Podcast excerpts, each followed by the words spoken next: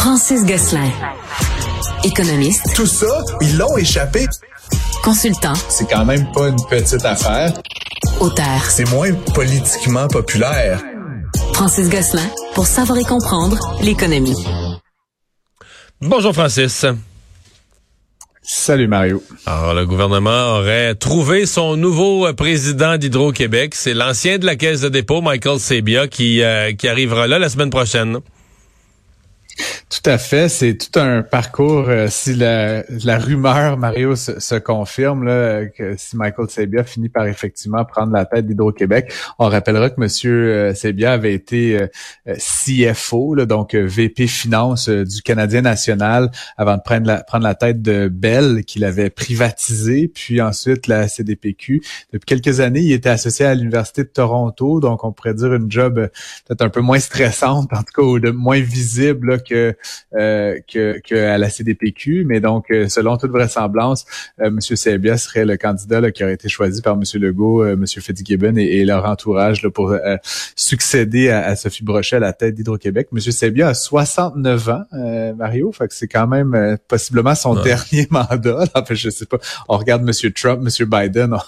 non, mais c'est logique de penser ça, là, que c'est son la dernière fois qu'il prend c'est un nouveau poste qui est un gros mandat. En même temps, qu'il doit trouver très stimulant. Je suis convaincu que c'est le genre d'affaires qui doit l'intéresser profondément.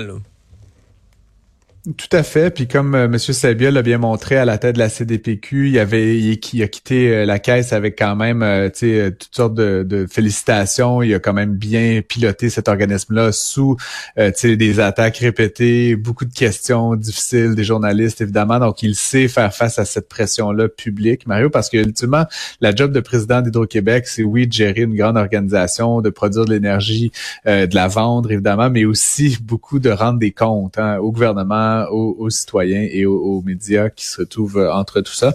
Euh, donc, euh, très intéressant si ça se confirme. Évidemment, Monsieur Fitzgibbon s'est gardé une petite gêne disant que rien n'était confirmé tant que ce n'était pas confirmé, mais selon toute vraisemblance, c'est le candidat que la CAQ a choisi. Mais, en même temps, à l'instant. Ouais, mais, mais en même temps, ça nous dit que toute cette tu sais, ce qui avait circulé comme inquiétude, là, que Pierre Fitzgibbon, on cherchait un, un béni oui oui là, tu quelqu'un qui allait qui allait manger dans la main du gouvernement, euh, ben c'était pas ça là.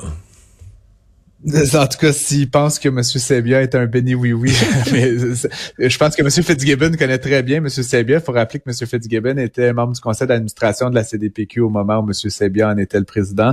Euh, et donc, euh, ils se connaissent. Euh, je, crois que M. Fitzgibbon sait dans quoi il s'embarque. Et si je peux me permettre un petit peu d'éditorial, Mario, tu sais, on veut faire d'Hydro-Québec une entreprise dynamique qui génère de la rentabilité, qui alloue l'énergie rare là où elle est la mieux valorisé. Et je pense que M. Sebia, qui est à la base un financier, qui a piloté, dirigé des grandes organisations dans des contextes complexes, est la bonne personne. Donc, en tout cas, moi, personnellement, je me réjouis énormément de cette nomination-là.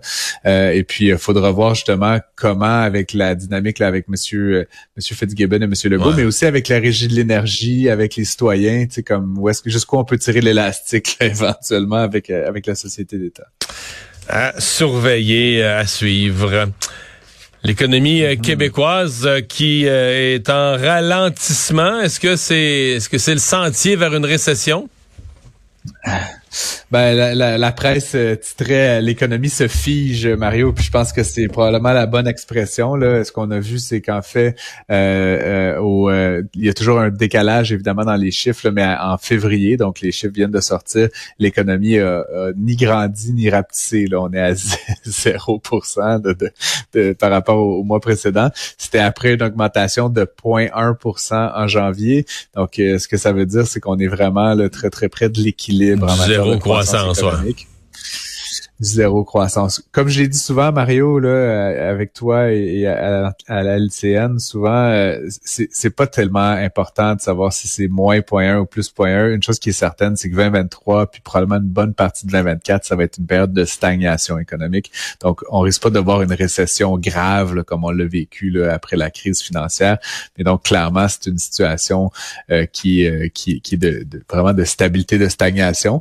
ce qui est intéressant quand on creuse un petit petit peu, Mario, c'est que le Québec grandit moins vite que le Canada. Donc, le Canada anglais, le Rest of Canada, est dans une meilleure posture là, pour possiblement ne pas être en récession au cours de cette année. mais les Québécois individuellement sont beaucoup moins endettés et ont encore plus d'épargne que la moyenne canadienne, ce qui permet de penser que les, les individus vont mieux résister éventuellement à une période de stagnation ou de récession économique, euh, si c'est le scénario qui se concrétise dans les prochains mois. Francis, euh, une évaluation de l'effet des sanctions contre la Russie, en, rappelant que ce qui fait l'efficacité, mais en même temps ce qui fait la difficulté des sanctions économiques contre un pays, que dans un monde idéal, il faudrait que la planète au complet s'allie contre un pays là, pour y faire vivre des sanctions économiques efficaces. euh, c'est clairement pas ce qui semble se dessiner, là, Mario, euh, actuellement, parce il y a évidemment les pays occidentaux là, qui se sont tous pas mal alignés. Il y avait même été question de mettre un, prix plafond sur le gaz russe, tu te rappelleras, là, à 60 dollars le baril. Euh, bon, euh, pour l'instant, ça, c'est sûr que ça, ça, a eu un impact économique majeur, le conflit en Ukraine. L'économie euh, russe s'était contractée de manière assez significative, mais selon toute vraisemblance, c'est une économie qui est en train de rebondir. et une des raisons, c'est que justement, il y a plusieurs pays, dont la Chine, qui est un, un joueur du point de vue économique, qui est pas du tout aligné avec la stratégie de sanctions qui a été décrétée euh, par les pays de l'Ouest. Et donc, ce qu'on apprend là, des, des, des euh, carrément de la bouche là, de, du ministre euh, russe de l'énergie, c'est c'est qu'en fait les, les, les exportations de gaz et de pétrole russes vers la Chine ont augmenté de 40% dans la dernière année, ce qui veut dire qu'essentiellement ils ne le vendent plus en Allemagne, en France et ailleurs, ils le vendent de l'autre côté à leur cousins chinois et donc ça fait en sorte que les sanctions font excessivement mal aux pays occidentaux, permettent aux Chinois d'acheter de l'énergie à, à, rabais ou en tout cas à bon prix. Euh, et donc, essentiellement, euh, la conclusion un petit peu de tout ça, là, si, si on lit différents médias, c'est que les, les, sanctions clairement ne fonctionnent pas. En tout cas, si c'était un objectif de, de déterrence, là, de, d'inciter euh, la, la, Russie d'arrêter ce, ce conflit-là, ben, c'est clairement pas, pas une façon très efficace pour l'instant, du moins pas du point de vue énergétique. C'est un peu dommage. Ouais, ouais, mais c'est ça. Les sanctions économiques, à partir du moment où la Chine euh, voulant profiter, embarquait pas dans les sanctions. Même l'Inde, euh, puis quelques pays qui jouent un peu sur les deux tableaux. Euh, c'est ça. Les sanctions, ça donne ce que ça donne, mais mm. la Russie se retrouve puis se fait d'autres d'autres clients. Merci Francis, à demain. Effectivement. Au revoir. À demain.